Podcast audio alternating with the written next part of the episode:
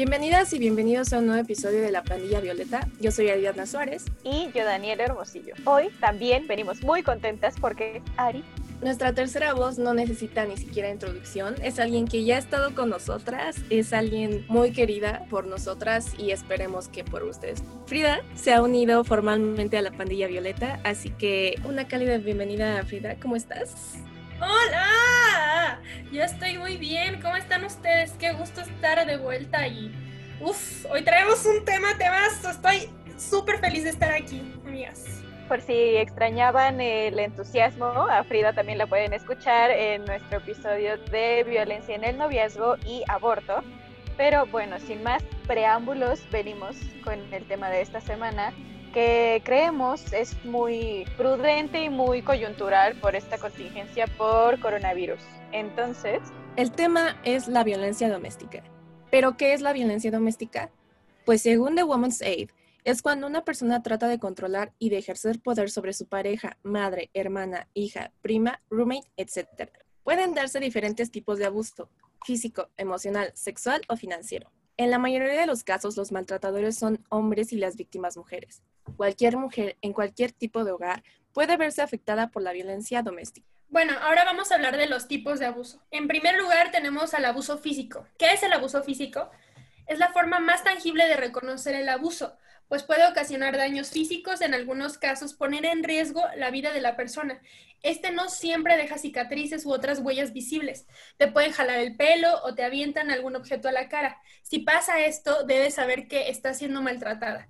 Algunos de los ejemplos son que te empujan, te bofetean o te cachetean, te dan puñetazos, te pegan con cualquier objeto como palos o cinturones, te clavan algún objeto punzocortante, esto puede ser un vidrio, un cuchillo, te amordazan, quiere decir que te tapan la boca mientras gritas o pides auxilio, evitan que puedas hablar o emitir algún sonido de tu boca, te escupen o te orinan encima, sí, te orinan encima, te pegan en cualquier parte del cuerpo, violan, empujan, rasguñan. Con esto quiero ir a una frase que he escuchado, bueno, más bien que he visto en Facebook, que dice, los hombres que golpean paredes cuando están enojados están asegurando de que vean las enormes ganas que tienen de golpearte y no se tocarán el corazón. Si ven algún hombre que cuando está enojado, si este es un novio, su amigo, su pareja, lo que sea, que está enojado, golpea la pared fúricamente, amigas, corran. Si te pega, no te quiere. O sea, porque a estas alturas del 2020 sigue el de, ay no, pero es que pues es porque se preocupa por mí, mi marido y quiere que, pues, que haga las cosas bien. Yo que soy tonta, pues no las hice bien. Y no, muchachas, y si a sus mamás les pasa eso, pues tampoco. Y póngale el podcast. Otro tipo de abuso es el sexual. Este se empieza a hacer una línea borrosa cuando estás en una situación de pareja, porque se tiene este pues malentendido de que ya por ser parejas como formales le debes de cierta manera pues algún tipo de contacto sexual.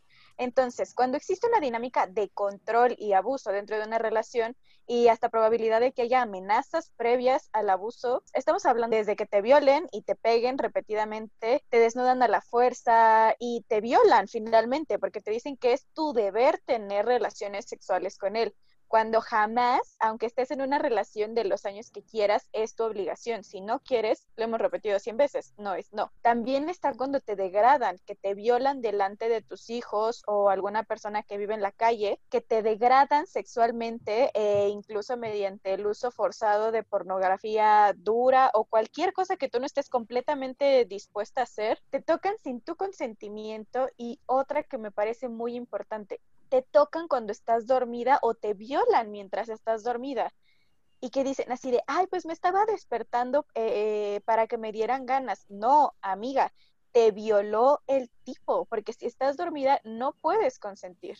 Y hay que recalcar que la violación dentro del noviazgo y dentro del matrimonio es real, porque muchas veces es que he oído esta frase tan estúpida que, que tienes que cumplir como esposa o como mujer. No no, no por el hecho de ser mujeres o ser sus parejas, como dijo Daniela, tenemos que deberles, ah, bueno, mi deber como mujer es cumplirle de manera sexual, pues como por qué, ni que yo no fuera un ser pensante con deseos y que yo tuviera libre albedrío de saber cuando yo quiero mantener una relación sexual. Y es verdad, si te tocan o literalmente te violan cuando estás dormida, no porque sea tu novio tienes que permitirlo y romantizarlo, los novios también violan. Yo tengo una eh, o sea, es mi tía que vivía en una relación de violencia que le ejercían violencia física, sexual, verbal y financiera. El tipo, el papá de mis primas, no la dejaba trabajar a mi tía. Después llegaba y le pegaba si estaba algo mal hecho en la casa o si las niñas no estaban listas y bañadas o lo que sea. La forzaba a tener relaciones sexuales con él, aunque mi tía estuviera cansada o lo que sea. Y aparte, pues se la pasaba gritándole, eres una pendeja, este, eres fea, si me dejas nadie te va a querer, si te vas, te voy a pegar y voy a perseguir a todos los que se quieran meter contigo.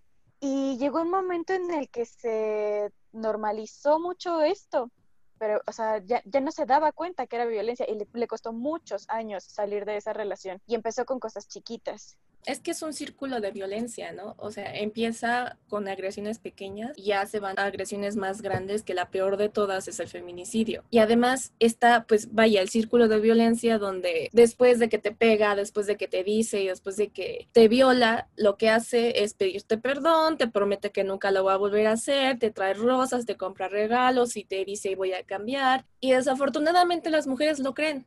Y eso es una de las cosas que preguntábamos justo en Instagram de por qué pasa o por qué las mujeres no denuncian el abuso, más bien dicho, la violencia doméstica y es por miedo, porque ya lo tienen muy normalizado, porque además hay mujeres que viven diferentes contextos socioculturales en los que vieron a sus mamás, a sus abuelas que vivieron este tipo de abuso y entonces ya lo ven como algo normal y no ven que es algo malo, que no está bien que te golpeen, que no está bien que te rebajen, que no está bien que te violenten, que no está bien que te maten.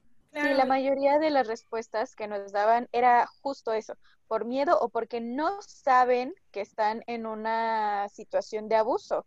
Y como no saben que está mal lo que les está pasando, pues dejen ustedes lo denuncian, pues ni siquiera lo identifican como problema y hacen lo que sea para solucionarlo. Sí, es verdad. Aparte de las madres o tías, creo que es algo que no hemos analizado mucho, pero es entre las amigas.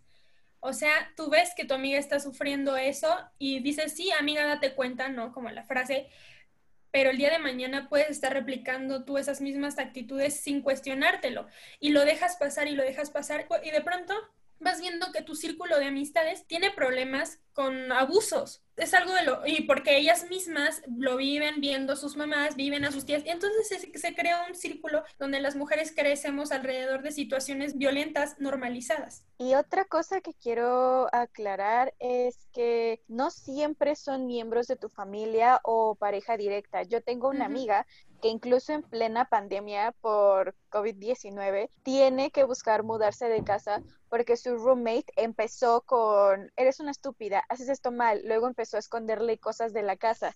Y hace dos o tres días le empezó a orinar sus cosas. O sea, de verdad, o sea, me mandó videos y estaba todo el shampoo orinado, o sea, así horrible, horrible, horrible y es una persona con la que no comparte un vínculo más allá de compartir un departamento.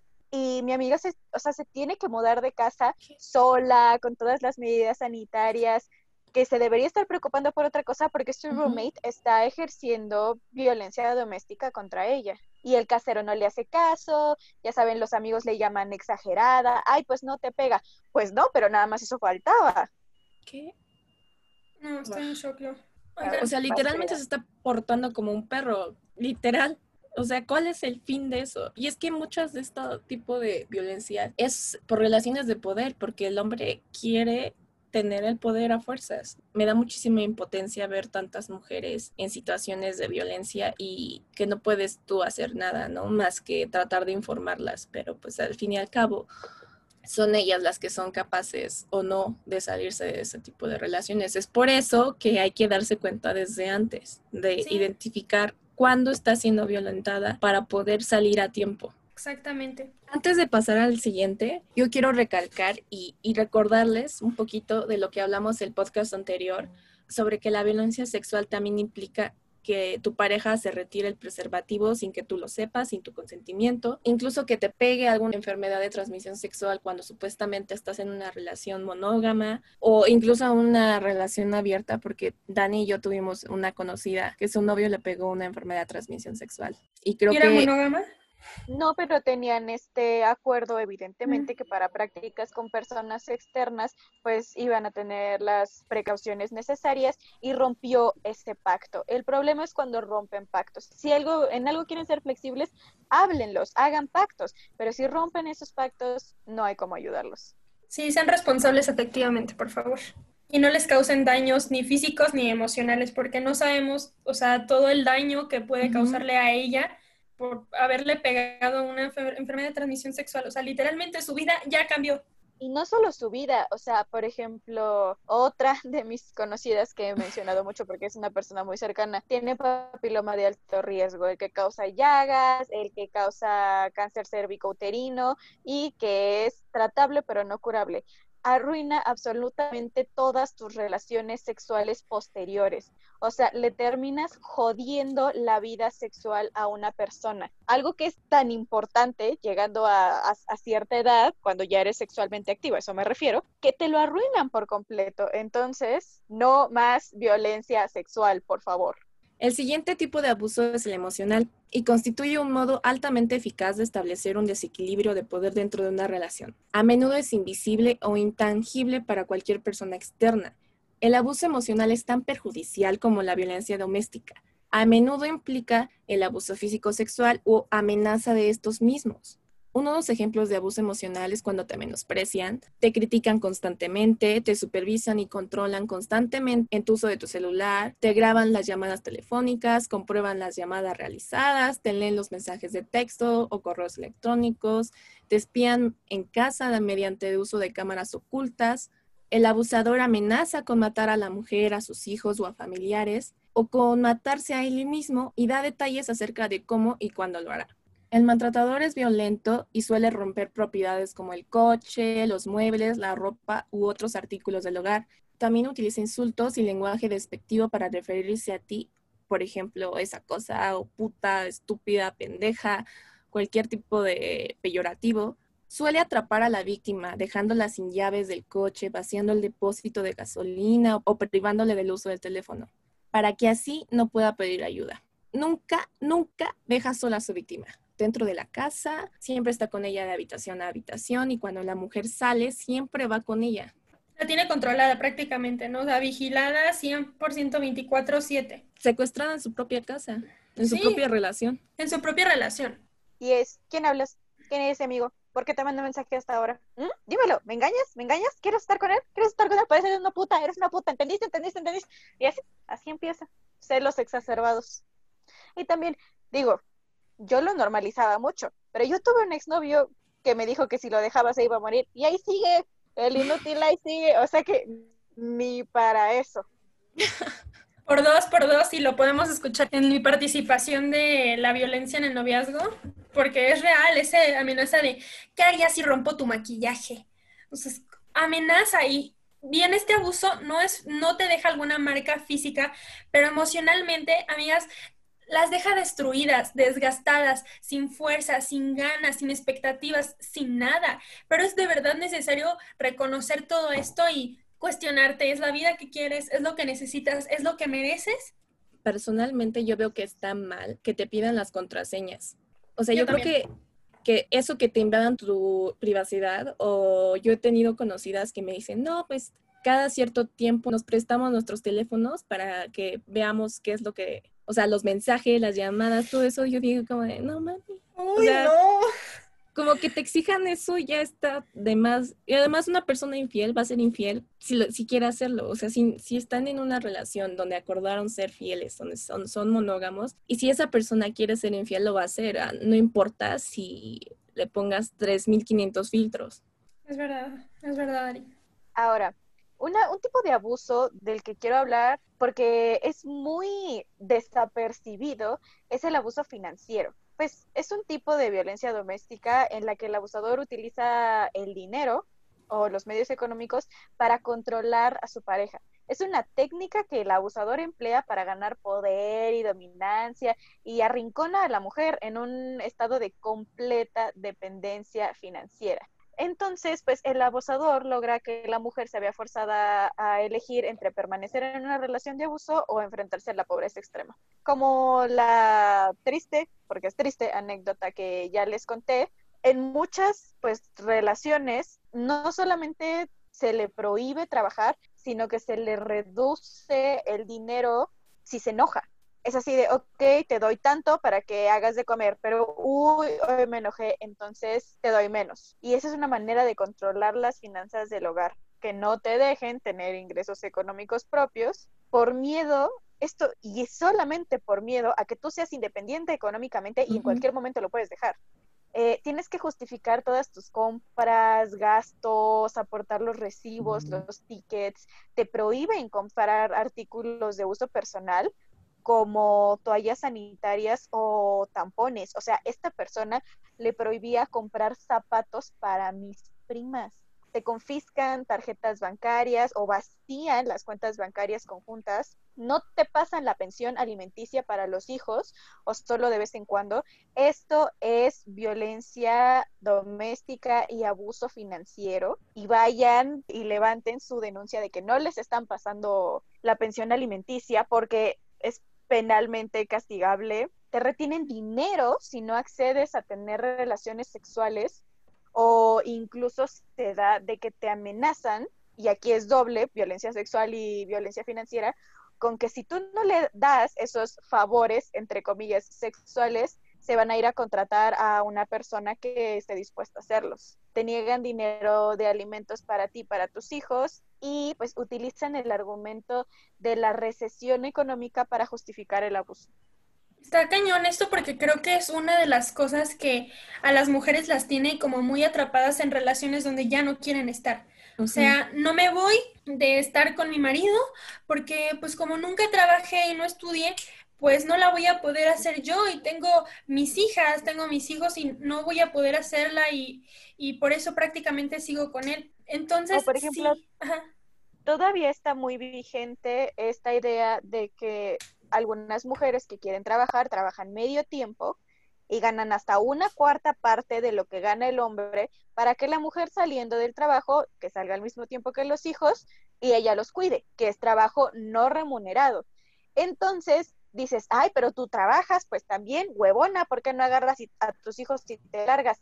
Pues porque gana una cuarta parte de lo que gana el hombre y aquí entran otros factores como la brecha salarial, como el rol de la mujer como educadora y otros 200 problemas del sistema patriarcal que solamente refuerzan y forman una especie de ecosistema que lo único que propicia es que la mujer siga siendo dependiente financieramente pues del hombre. Y luego también se puede juntar con el abuso emocional, ¿no? Porque, o sea, les empiezan a decir, ah, tú no acabaste la prepa, no sirves para nada, no puedes hacer nada, nada más este, puedes cuidar a tus hijos y dependes de mí. Entonces también ellas mismas interiorizan eso y dicen, no, pues es que, ¿de qué voy a trabajar? no me va a dar para a mantener a mis hijos, no voy a poder pagar una renta, a dónde me voy a ir, entonces no les queda de otra más que quedarse en una relación abusiva.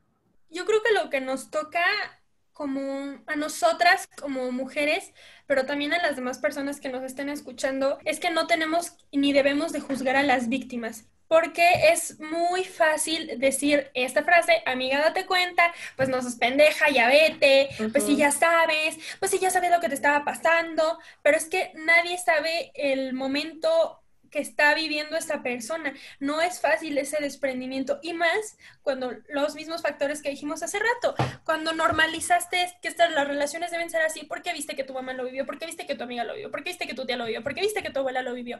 Entonces, tampoco es tan fácil y tan sencillo salir de una relación abusiva. Y bueno, hablando de una violencia doméstica, menos, amigas. Entonces, creo que nos toca ser muy empáticos, muy empáticas con las víctimas. Están pasando por un proceso complicado. Si las quieren ayudar, lo siento, no las pendejeen, no las traten mal. Simplemente, ah, pásale un número de atención psicológica. Manda la información, ayúdala de ese tipo, no la ayudan tus comentarios agresivos, pasivo-agresivos, queriéndola disque ayudar si hay alguien allá afuera que está sufriendo violencia o quiere ayudar a alguien que está sufriendo violencia, les podemos proporcionar algunas líneas donde pueden marcar, por ejemplo, el CABI, el Centro de Atención a, la Violencia Intrafamiliar, Apoyo Legal y Psicológico, teléfonos 5345, 5248 y 5345, 5249. También tenemos otra que se llama Victimatel, apoyo legal y psicológico a las víctimas de delitos sexuales 55 75 54 61 y también tenemos ADIVAC, la Asociación para el Desarrollo Integral de Personas Violadas, atención médica legal y psicológica, teléfonos 5682-7969 y 5543-4700. Tampoco olviden visitar Facebook, Twitter e Instagram de nuestras páginas oficiales porque estaremos publicando esta información sobre las líneas de ayuda, además líneas de ayuda para que puedan pasarla a sus contactos si están sufriendo algún tipo de violencia o abuso. También cabe recalcar que basta de culpar a las mujeres por los abusos que sufran. Si una mujer está en una relación de abuso del que sea, es culpa del abusador, no de la mujer que está en esa situación. Decidimos hacer este podcast a esta etapa ya de la pandemia por coronavirus porque pues la violencia en la pandemia aumentó. Las mujeres pasan más tiempo en sus casas, más tiempo con sus agresores, entonces pues ustedes creen qué pasa. ¿Es la fórmula para la destrucción? Es verdad, es verdad lo que dices, Dani. En el contexto de las medidas del confinamiento y habiendo una reducción de la movilidad por la crisis sanitaria, sí se rompió un alza que la cual venía levant o sea, venía como constante sobre las denuncias presentadas de este delito. Denuncias, recuerden cómo lo dije el cual se había mantenido desde el arranque del año, donde los casos cayeron 20.332 registradas en marzo a 14.591 en abril. Pero esto quiere decir que la violencia terminó o cesó? No, la violencia no bajó. Lo único que bajó fue las denuncias, porque las mujeres no pueden asistir a presentar su denuncia a una fiscalía, pero la, la violencia sigue bueno, de por sí es complicado presentarte ante una fiscalía, exponerte a una revictimización por parte de las autoridades que se supone, e hice comillas, están especializadas en género. Ellos mismos violentan a la víctima sabiendo que está en una situación vulnerable, se aprovechan de eso y saben que la persona pues en este momento no tiene una capacidad de reacción donde se va a levantar y va a hablar del código penal. No, Debemos ser más empáticas y empáticos al saber que iniciarán un proceso de denuncia con su agresor, con quien probablemente estén compartiendo hogar. La violencia que está por venir es peor.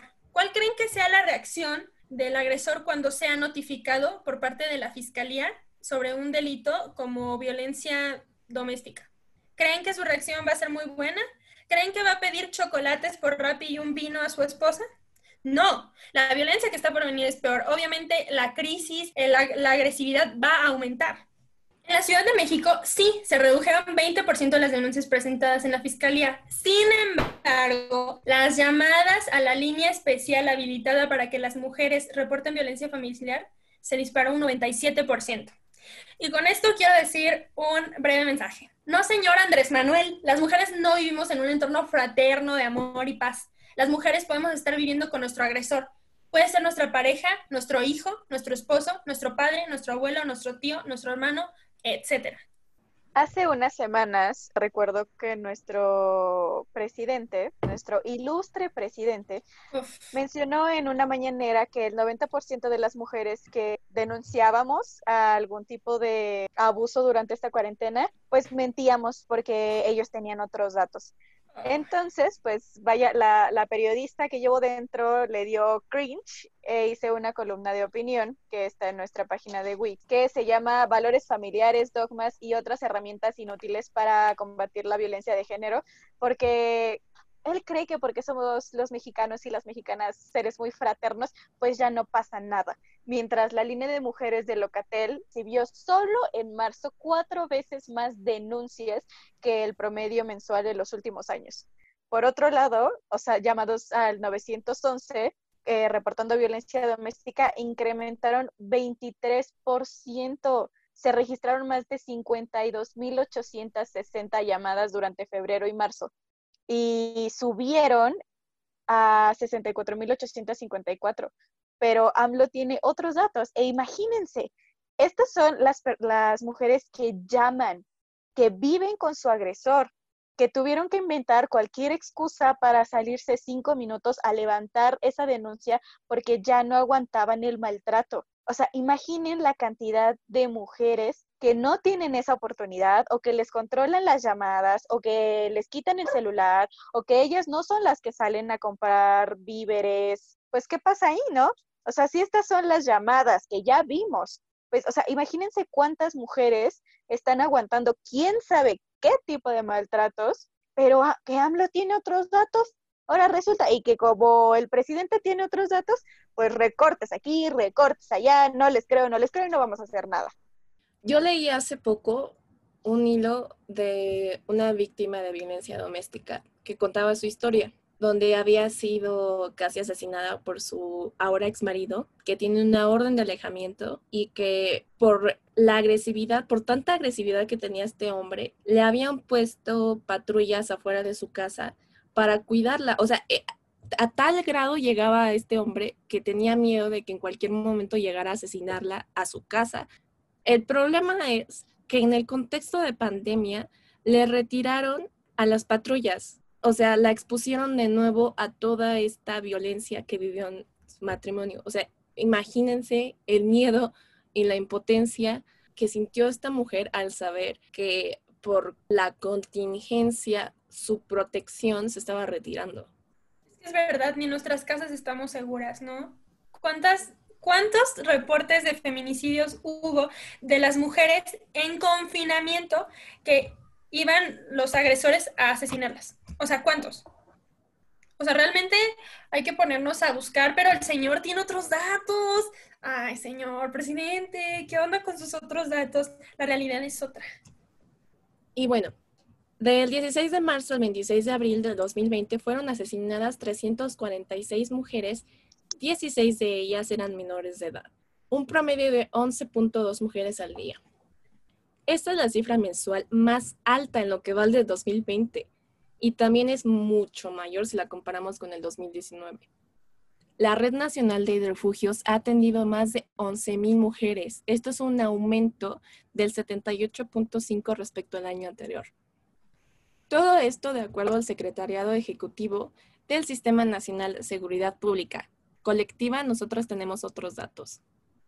También en una entrevista hecha por la periodista Laura Castellanos para el Washington Post, pues dice que cuando las mujeres durante esta contingencia van a alguna instancia del sector salud por pues porque presentaban golpes, pero golpes que hacen a una mujer ir al hospital literalmente les decían en estas instancias de salud que no eran lesiones graves, que lo importante ahorita era el coronavirus y que se fueran a su casa porque se podían contagiar. Entonces, si antes no las tenían, pues consideraciones, ahorita por la contingencia dicen que hay otras prioridades. O sea, literalmente la instrucción es decirles a la mujer que ellas no son una prioridad ni ahorita ni nunca. Exacto. Según la Red Nacional de Refugios, en abril de 2020 se aumentó el 67% en la atención a mujeres y niñas y niños en refugios. El 40% de asesinatos a mujeres se cometen en el hogar, tal como habíamos dicho anteriormente. 50% de los feminicidios son cometidos por la pareja sentimental y 22.6% por algún familiar. ¿Qué quiere decir? Que no estamos seguras ni en nuestras propias casas. La Red Nacional de Refugios informó que se recibe un aproximado de 30 llamadas por hora al 911 pidiendo ayuda por violencia de género. Este, Andrés Manuel, ¿qué pasó ahí? Y 5.015 mujeres han sido atendidas en el sector salud por violencia familiar en el país durante el confinamiento. La cifra, que hasta el 9 de mayo fue superior a las de las personas que fallecieron por COVID-19. Esta misma red ha atendido a 11.131 mujeres niñas y niños durante la cuarentena. El 100% de estas víctimas fueron por violencia familiar. el 5% de la población infantil que ingresó a refugios fue víctima de abuso sexual. La Comisión Nacional de los Derechos Humanos. Durante los dos primeros meses del confinamiento, la mayoría de los refugios tuvieron un incremento del 50% en la solicitud de ingreso. El 69% de los espacios de protección y atención de la Red Nacional de Refugios refieren que el confinamiento por COVID-19, además de haber incrementado la violencia, ha dificultado los procesos jurídicos, médicos y sociales de las mujeres residentes y exusuarias de estos refugios. No reconocer esta realidad que viven cientos de mujeres mexicanas perpetúa la impunidad, normaliza la violencia y fomenta que ésta se agudice, además de desalentar a las mujeres a buscar ayuda ante esta doble pandemia que viven las mujeres en México, el COVID-19 y la violencia machista. Bueno, yo les quiero comentar algo súper breve. Hace poco una amiga me buscó eh, para hacerme saber un problema que tenía con relación a un hombre. El punto es que ella quiso ir a la fiscalía a denunciar y le dijeron, ahorita no, señorita, estamos en pandemia desde abril, ¿ok? Se entiende que estaba medio fuerte, pero le que brindaron atención eh, por vía internet, pero tampoco fue viable. O sea, tampoco rindió un resultado. Entonces, o sea, sin, ok, no puedes ir porque hay pandemia. Y el medio que te puede atender, que en este caso es el internet, haz tu denuncia o, o haz tu petición sobre lo que necesitas ahí, tampoco es eficiente. Comunicarte con los asesores jurídicos que te proporciona la fiscalía tampoco es eficiente. Sí, estamos en una doble pandemia, la violencia machista y el coronavirus. Y yo me pregunto, ¿qué pasa si eres violada? ¿Que te van a hacer el examen ginecológico por Zoom? Sí, el médico legista, a ver, abre las piernas, amiga. No, o sea, si te dicen no, no te podemos atender porque estamos en contingencia, regresa después. O sea, si fuiste violada, que en 24 horas ya la evidencia, la posible evidencia que hay en tu cuerpo empieza a perderse. Sí, es verdad, es verdad. Entonces, de nuevo, demuestra que las mujeres no somos una prioridad para el gobierno.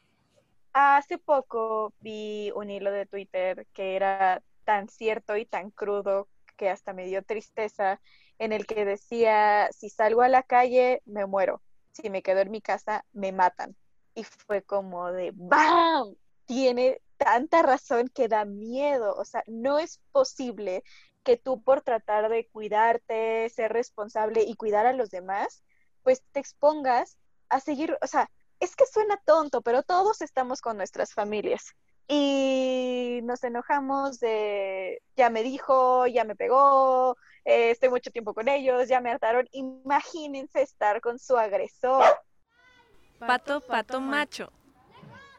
No estamos este, abandonando a las mujeres, estamos protegiendo a las mujeres, se está castigando a los que asesinan mujeres, el feminicidio, eh, no hay disminución del presupuesto. Nunca se había eh, protegido tanto a las mujeres de México como ahora. En México no se violan derechos humanos. Eh, antes el Estado mexicano era el principal violador de los derechos humanos. Ya no es el México de antes en México no hay eh, tortura, no se permite. En México eh, no hay masacres. En México estamos construyendo la paz con justicia. Para este macho de la semana, también podría decir que es mi heroína de la semana, porque una reportera de Vice en la mañanera le empezó a lanzar una serie de, más que preguntas, datos que estaban pasando en el país y que por qué él se hacía de la vista gorda, que era un problema inminente y pues urgente, por ejemplo, el recorte de presupuestos en estados con alerta de género. 18 estados, incluyendo el Estado de México y la Ciudad de México, se vieron afectados por estos estúpidos recortes. No es posible que su prioridad sea las energías no renovables y el béisbol, las mujeres, el, estado de béisbol. y nos deje a las mujeres a nuestra suerte. El hecho de que se asesinan más de 10 mujeres todos los días y pues él tiene otros datos, a ver señor presidente, pues, pues no invente, pues en qué México vive usted, porque nosotras no. El incremento de violencia de género durante la pandemia. No tienen una idea la impotencia que sentí que nuestro representante del Poder Ejecutivo a nivel mundial dijera que el 90% de las mexicanas que denunciamos un un tipo de abuso o violencia de género, somos mentirosas, así, con todas sus letras, mentirosas. Y también el hecho de que por qué, si es muy bajo el nivel de denuncia por feminicidio, que solo el 5% de los casos lleguen a sentencia, no solamente me parece una falta de respeto, sino me parece hasta tonto que la gente se moleste porque estemos tan enojadas y hagamos lo que hagamos en las marchas. O sea, Jesucristo, o sea, nos están matando 11 mujeres al día, sí, sí topan. Cuenten las mujeres que forman parte de su vida, así, tarea, cuéntenlas. En cinco días ya no tendrían a nadie. O sea, esas no son cifras, son mujeres y las están matando. No es posible que nuestro presidente no haga nada. Si no podemos apoyarnos en él y recortan el presupuesto para las instancias en las que sí nos podemos apoyar, ¿qué nos espera? Y es algo que yo siempre he dicho, o sea, es una frase que yo no sé si me inventé, pero al menos me gusta pensar que yo la inventé. Andrés Manuel es el macho promedio mexicano. Dice las mismas tonterías que un hombre que te puedes encontrar en la esquina. O sea, estamos viendo literalmente la violencia que se ejerce hacia nosotras todos los días en una instancia de poder. Que nos llama mentirosas es lo mismo que los memes. O sea, yo veía memes y decía, jajaja, no ma, este hombre. Y es lo mismito dice nuestro presidente. O sea, cuando estaba en Chile, me decían mis amigos de Alemania, o sea, les llegaba a Alemania la noticia, oye, Dani, si dijo esto tu presidente, y yo, sí, sí lo dijo.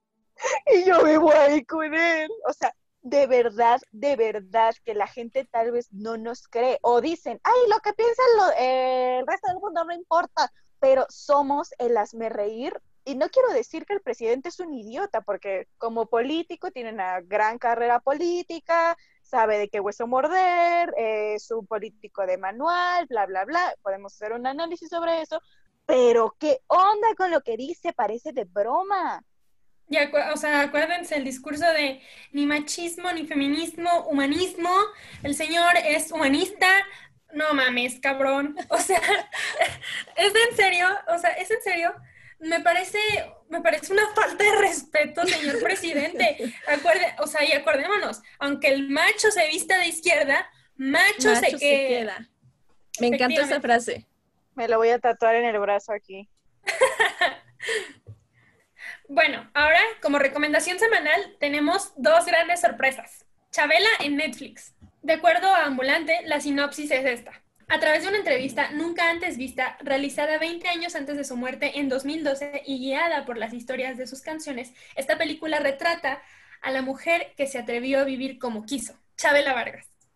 Dirigida por Catherine Gund, quien es una activista y directora de cine documental, además es fundadora de Ovin Pictures, productora cuyos temas transitan desde las relaciones raciales hasta la protección del medio ambiente, pasando por la diversidad sexual, los derechos reproductivos y la lucha contra el VIH. Su trabajo ha sido nominado a los Emmys y su labor social es reconocida desde diversas organizaciones y grupos minoritarios y por Daresh Shaki, que es una guionista, directora y productora de cine documental y programas de televisión. Su cortometraje Land Where My Father Died, realizado en su totalidad junto a Isaiah Washington, fue patrocinado por el programa de directores del Instituto Americano del Cine. Colaboró como codirectora y coproductora en la filmación del documental Chabela. También trabaja en Ovin Pictures, donde produjo Dispatches from Cleveland yo quiero decir algo acerca de este documental que yo lo puse ahí porque, de hecho, pienso hacer como una reseña para subirla a nuestra página. Y yo sabía un poco de Chabela y yo la tenía como, o sea, no sabía bien su historia, pero yo la tenía ya como un icono feminista y como un icono lésbico. Entonces, yo vi ese documental y terminé llorando. Es que es crudo, es emotivo, es bello, es eh, a mí me confirmó que para mí Chabela Vargas es un icono feminista y es un icono lésbico y es una experiencia muy bonita. nos demuestra que Chabela es una mujer tan rota como poderosa. Tira el micrófono. Amiga, porque lo que acabas de decir me inspiró y la quiero ver ahora mismo. Vas a llorar como... O sea, Magdalena. De, de verdad, hay una parte donde habla acerca de la soledad que yo me quedé como de, no mames, no mames, güey. No, bueno, voy a ver. Y, o sea, con sus canciones, o sea, con la música de fondo y las imágenes y los testimonios, güey, estás como de berreando todo el, toda la hora que dura ese documental, pero está muy bueno. La segunda recomendación semanal es de una artista americana que borra las líneas del rock, pop y grunge con letras llenas de sentimientos.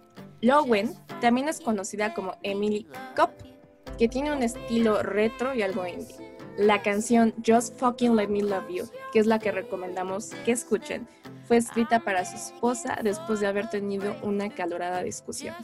Y es una cantante que tiene muy pocos seguidores y que no es muy escuchada, pero yo la encontré recientemente y me parece que tiene una voz muy particular y sus letras me, me encantaron, sobre todo esta canción, así que vayan, escúchenla y denle mucho amor. Pues con estas recomendaciones nos despedimos. Recuerden seguirnos en todas nuestras redes sociales para seguir la conversación, ya que hay dinámicas, tenemos memes en nuestra página de Facebook, hacemos encuestas para ver qué opinan de nuestros podcasts anteriores y qué temas les inquietan para los próximos podcasts. Recuerden que estamos abiertas, mándenos mensajes. Si se sienten solas, si están en una situación de violencia, ahí vamos a poner infografías especializadas, pero igualmente nosotras les podemos ayudar y brindar apoyo, aunque sea pues a la distancia y a través de sus mensajes. Pues esperamos mucho les haya gustado. Recuerden que las líneas de ayuda que mencionó Frida anteriormente las vamos a subir todas a nuestras redes sociales por si se les escapa alguna o por si buscan otro tipo de ayuda. Esto fue todo por el episodio de hoy. Esperamos que les haya encantado, así como a nosotras nos encantó hacerlo. Yo soy Daniel Hermosillo Yo soy Ariadna Suárez. Y yo soy Frida Sesma. y nos Escúchanos. vemos el próximo miércoles Violeta. Tiriri, tiri, tiri.